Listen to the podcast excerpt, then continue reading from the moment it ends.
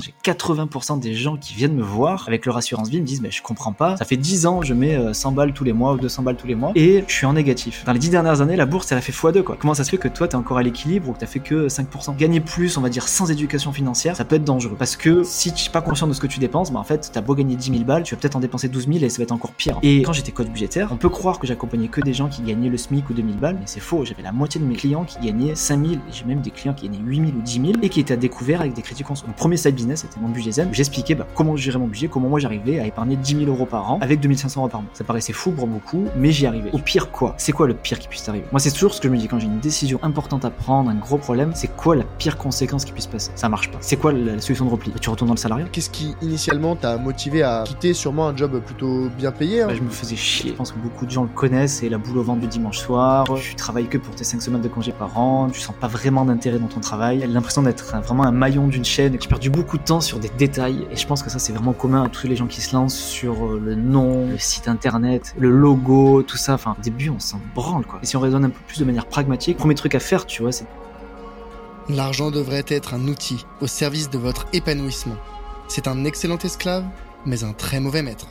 Je suis Charles Elias Farah, conseiller en investissement financier et fondateur du Grand Bain, le média de celles et ceux qui veulent prendre une longueur d'avance dans la gestion de leur argent et le développement de leur patrimoine. Au programme, chaque semaine, on décrypte l'univers des finances personnelles, de l'investissement et de l'entrepreneuriat aux côtés des meilleurs experts. On parle des sujets qui fâchent, sans tabou ni langue de bois pour vous transmettre les meilleurs enseignements. Dans chaque épisode, je vous emmène avec moi découvrir les principes, méthodes et outils qui vous permettront d'atteindre la liberté financière.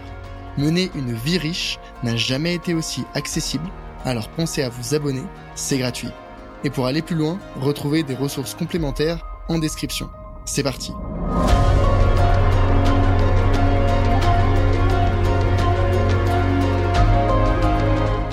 c'est quoi peut-être les, trois conseils que tu donnerais à des personnes qui te disent bah moi Thomas aujourd'hui euh, j'arrive pas à épargner, euh, je, galère, je suis pas mes dépenses, euh, voilà, j'arrive pas à me lancer dedans?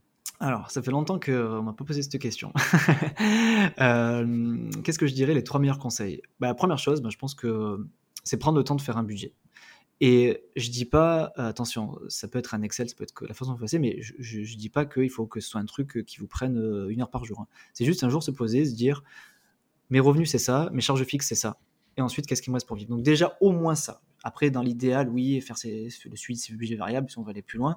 Mais déjà, voilà, quelle est aujourd'hui ta capacité d'épargne et ta capacité à te faire plaisir. Je pense après, la deuxième chose, c'est de, de, définir ce qu'on veut en fait, définir ce qu'on veut avec ses finances. Euh, est-ce que mmh tu veux gérer ton budget et donc investir pour être juste plus serein financièrement, c'est-à-dire euh, voilà prévoir les lendemains, faire ton épargne de précaution et voilà. Est-ce que tu veux solder tes dettes? Est-ce que tu veux devenir libre financièrement? Est-ce que tu veux donc et ça du coup ça implique d'autres objectifs du style investir X euros par mois. Donc je pense déjà aussi savoir ce qu'on veut, pourquoi on le fait. Comme toujours, je mmh pense que quand on a un, objectif cible, qu'on sait pourquoi on fait quelque chose, et eh ben on aura plus de motivation à le faire. Et euh, troisième conseil, euh, j'en ai un, mais je voulais en donner un autre. Bon, je, te dis celui qui me vient en tête, qui est un peu plus pragmatique, c'est euh, peut-être optimiser tes mmh charges fixes. C'est peut-être qu'il y en a un autre mieux qui viendra après, mais c'est le plus pragmatique. C'est l'optimisation de charges fixes, en fait, ça te permet de, voilà, de vraiment de balayer tout ce que tu as aujourd'hui, de voir qu'est-ce que soit tu utilises plus et supprimer, soit qu'est-ce que tu peux optimiser. Donc, par exemple, je sais pas moi, passer sur une banque en ligne du monde traditionnel pour économiser 15 balles par mois, euh, euh, changer d'assurance, changer, voilà, optimiser ça. Mmh mmh on va pas se mentir, c'est un peu chiant à faire, tu vois. c'est un peu de démarche. Mmh Par contre, quand c'est fait, bah, en fait, c'est si c'est 100 euros par mois mis bout à bout économisé, bah, c'est 1200 euros par an et c'est 12 000 euros sur 10 ans, tu vois. Donc, c'est pas un effort mmh régulier à faire, c'est un effort à un instant T. Mmh c'est vrai. Je, comprends. C'est vrai que moi, je suis pas un grand fan de ces. Euh, je considère que c'est un peu des, tu vois, des, économies de bout de chandelle. Euh. Mais c'est vrai que quand tu mets bout à bout, alors, parce qu'en fait, de base, tu vois, moi, je me reconnais pas forcément dans ces euh, conseils-là. Pourquoi? Parce que de base, je suis pas quelqu'un qui va aller souscrire à 36 000, 36 000 tu vois, abonnements euh, que j'utilise plus et des salles de sport à lesquelles je suis jamais allé, un, un abonnement téléphonique euh, que j'avais oublié qui date de Mathusalem. Enfin, tous ces sujets-là, ça me, ça me parle pas forcément, mais Mais c'est vrai que pour, euh, je pense, beaucoup de personnes, surtout, tu vois, des personnes peut-être un peu plus âgées qui ont plus de recul et donc qui, dans leur vie, ont euh, souscrit à différents sujets, à différents produits, qui ont jamais trop renégocié leur contrat, bah, comme tu dis, euh, c'est 20 euros plus 1 euro plus 1 euro plus 1 euro, ça, ça finit, par, ça finit par, être, par être significatif. Mais peut-être que tu disais au début, lister les charges fixes. Moi, ce que je préconise, c'est en fait déjà de, bah, de lister, de lister toutes les dépenses de manière euh, mmh. holistique, globale, hein, sur euh, peut-être deux, trois mois. Alors sur un mois, c'est pas forcément significatif mmh parce que tu peux avoir eu des dépenses particulières ou au contraire euh, pas de dépenses particulières. Mais sur deux, trois mois, sur trois mois, je considère que ça commence à être significatif. Et tu fais déjà un premier bilan, un état mmh. des lieux. Et honnêtement, genre, tu vois, de, de, catégoriser tes dépenses sur trois mois, ouais, ça va te prendre peut-être quoi, aller une heure à tout casser de faire ça. Mais honnêtement, quel est le ROI derrière, mmh. enfin le retour sur investissement, l'utilité que tu vas en tirer, de pouvoir savoir, ok, bah en moyenne, euh, sur un mois, sur du coup euh, divisé mmh par trois, quoi, j'ai euh, tant de charges fixes, j'ai tant de dépenses plaisir resto, j'ai tant de dépenses exceptionnelles. et ensuite, moi, ce que je fais, et c'est un peu la, la, petite touche, le petit twist, c'est de, pour chacune de ces dépenses, indiquer si ça a été une dépense, alors, fixe, obligatoire, et sinon, c'est une variable. Et dans les variables, dire, est-ce que c'était une dépense, bah, très importante mmh. en mode genre c'était du plaisir mais vraiment j'aurais pas pu je sais pas le resto avec la famille tu vois euh, bah là j'allais pas dire non j'y vais pas pour économiser des sous tu vois ça, ça, passe mal.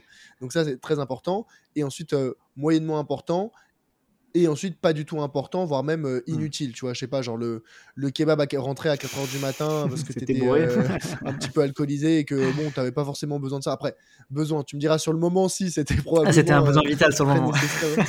c'était un besoin vital mais voilà je veux dire ou, partir aller à une soirée en Uber alors que tu aurais pu prendre le mmh. métro enfin bref plein ce genre de dépenses qui sont certes agréables mais loin d'être obligatoires. Et juste toutes les toutes celles que tu as catégorisées en dépenses un peu inutile, j'ai envie de dire, bah celle-là, tu les, celle-là, si tu les supprimais, quelles auraient, quelle aurait été l'économie? Et souvent, ça, je pense, dépasse les économies euh, de, de chandelle. Bah, après, moi, je, suis, je suis quand même d'accord avec toi sur le fait que moi aujourd'hui, tu vois, c'est la raison pour laquelle je fais plus de coaching budgétaire, parce que clairement, ça me mmh. fatiguait de balayer les charges fixes en disant ouais, tu peux faire ci, machin et tout. Euh, et, je pense que voilà, pour euh, voilà 5, 10 euros par, enfin, tout cumulé en fait. alors oui, ça, en fait pense pour certains types de profils, ça peut être pertinent. Pour d'autres, bah non, on va pas, on pas s'emmerder à passer 10 heures, machin. Mais je donne quand même une petite astuce pour ceux que ça intéresserait, en tout cas ceux qui veulent vraiment optimiser, c'est que moi finalement à la fin, euh, vu que là j'allais pas passer mon temps coaching budgétaire à, balayer les charges fixes de chacun, euh, en fait tu as des outils aujourd'hui qui existent qui te le font à ta place. Ça c'est quand même cool, tu vois. Tu as des outils comme Origami, hein, ça a été un de mes partenaires pendant longtemps que je fais du coaching budgétaire. En gros, tu, tu rentres ton compte, ils te disent ok, tu as telle et telle facture, tu peux optimiser ça, ça et ça, et on fait les démarches à ta place. Et ça, c'est quand même cool, tu vois. Ah ouais, ok, Donc, je donne quand même l'astuce, tu vois, pour. L'idée, c'est comme tu, tu, dois le savoir, le temps et de l'argent, et l'idée, c'est pas de passer 10 heures à économiser 10 euh, balles. Donc, si ça, ça intéresse des gens, allez checker des, des plateformes comme Origami, donc ça s'écrit avec un E à la fin. Euh, enfin voilà, aujourd'hui je, le, je travaille plus avec eux parce que je. C'est le bon plan. Euh, ouais, c'est le bon plan, le bon plan que de, reste gestion budgétaire. Euh, même si voilà, aujourd'hui je bosse plus trop avec eux parce que voilà, je fais plus de gestion budgétaire, mais mais voilà, clairement sur la partie charge fixe, euh, envoyé la majorité de mes clients sur ce genre de truc parce que bah, au moins tu te fais pas chier, tu n'as pas de paperasse, ils font tout à ta place et en plus ils savent sur quoi tu peux économiser quoi. Ça, t'as même pas besoin de chercher. Mm. Petit, petite astuce. Non, mais très très clair. Et tu as mentionné un point, euh, un élément important. Tu as dit, euh, bon, les économies, c'est bien, mais il y a un moment, il faut, penser, faut commencer à penser à gagner mmh. plus. Et ça, c'est peut-être l'histoire de ma vie. C'est, je, tu vois, pareil, au début, tu es énormément dans la gestion budgétaire, dans le contrôle de tes finances, en te disant, ah bah, je vais épargner un peu plus. Plutôt, je vais mmh. dépenser moins pour épargner plus et pour investir un peu plus, ce qui est une façon hein, d'investir plus. Mais l'autre façon, c'est, euh, tu vois, souvent, c'est l'équation elle est très simple. C'est tu vois, tu prends tes revenus moins tes dépenses égale ton épargne. Bon, bah, pour euh, augmenter ton épargne, soit euh, tu dépenses moins, soit tu gagnes plus. Et la pensée de chercher à dépenser moins, mathématiquement, elle est très bonne, elle mmh. est correcte, hein, mais euh, elle a deux soucis. Un, c'est que bah, tu as un plafond. Il y a un moment, tu ne peux pas dépenser moins que ce que tu gagnes. donc, donc, il y a un moment, tu es, limité au niveau des économies que tu peux faire.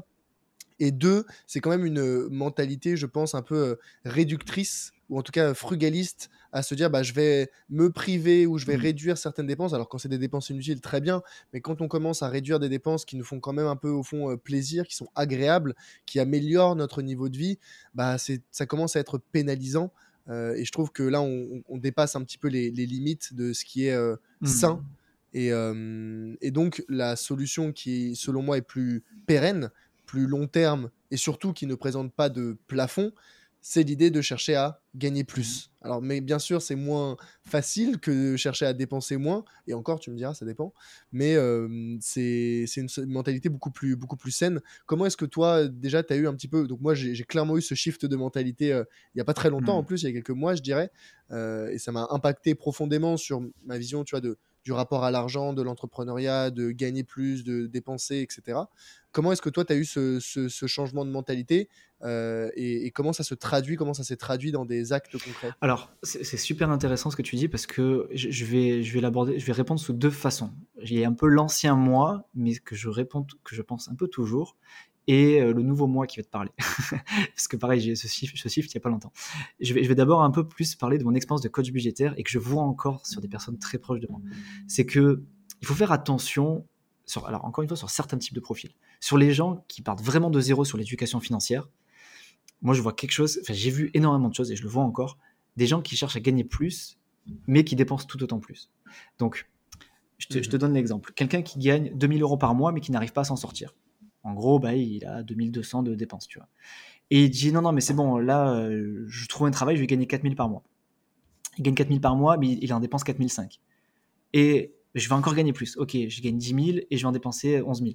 Et, si je te le dis, c'est que, alors je pense que ton audience est suffisamment éduquée pour pas être dans ce cas-là, mais je préfère le préciser qu'il y en a certaines personnes qui sont comme ça. Et, et encore des très proches à moi, tu vois, j'ai encore été confronté à, ce- à ce- à cette discussion-là avec quelqu'un de ma famille il y a pas longtemps et, qui, me fait mal au cœur parce que, et, voilà, c'est quelqu'un qui est vraiment, qui a pas d'éducation financière du tout, donc c'est pour ça que je pense pas que ce soit les gens qui t'écoutent, c'est pour ça que c'est au cas où il y a certains qui nous écoutent qui sont dans ce cas-là ou qui connaissent gens dans ce cas-là, c'est que gagner plus, on va dire, sans éducation financière, ça peut être dangereux. Parce que si Mhm. tu n'es pas conscient de ce que tu dépenses, bah en fait, tu as beau gagner 10 000 balles, tu vas peut-être en dépenser 12 000 et ça va être encore pire, en fait. Et quand j'étais coach budgétaire, on peut croire que j'accompagnais que des gens qui gagnaient le SMIC ou 2000 balles, mais c'est faux. J'avais la moitié de mes, de mes clients qui gagnaient 5000 et j'ai même des clients qui gagnaient 8000 ou 10 000 et qui étaient à découvert avec des crédits conso. Donc, c'est pour ça que je, fais- je te fais le gros disclaimer de voilà, il y a quand même une partie de moi qui a envie encore de dire attention, gagner plus, oui, mais si tu sais où part ton argent déjà.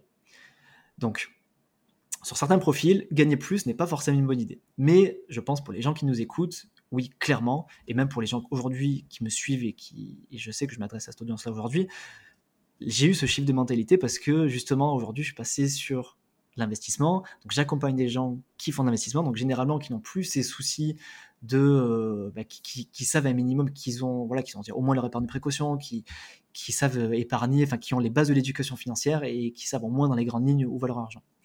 Et dans ces cas-là, effectivement, je suis complètement d'accord avec toi. euh, réduire ses dépenses, c'est bien, mais au bout d'un moment, ça a ses limites en fait. Et il faut, il faut trouver d'autres leviers. Et pour ça, rien de mieux que, que diversifier ses sources de revenus. Alors, on peut, pour augmenter ses revenus, je vois deux façons. hein. C'est soit, euh, bah, alors, pour les salariés, tu peux demander une augmentation de salaire, mais ça a quand même ses limites, tu vois. Au Mhm. bout d'un moment, tu, tu peux être augmenté et tout, mais euh, bah, tu as un plafond, quoi.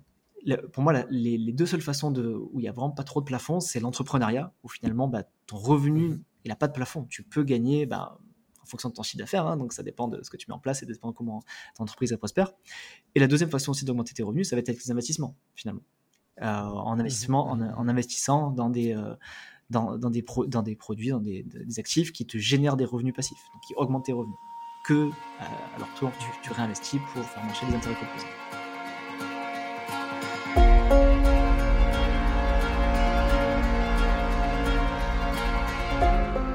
Hello, c'est Charlie.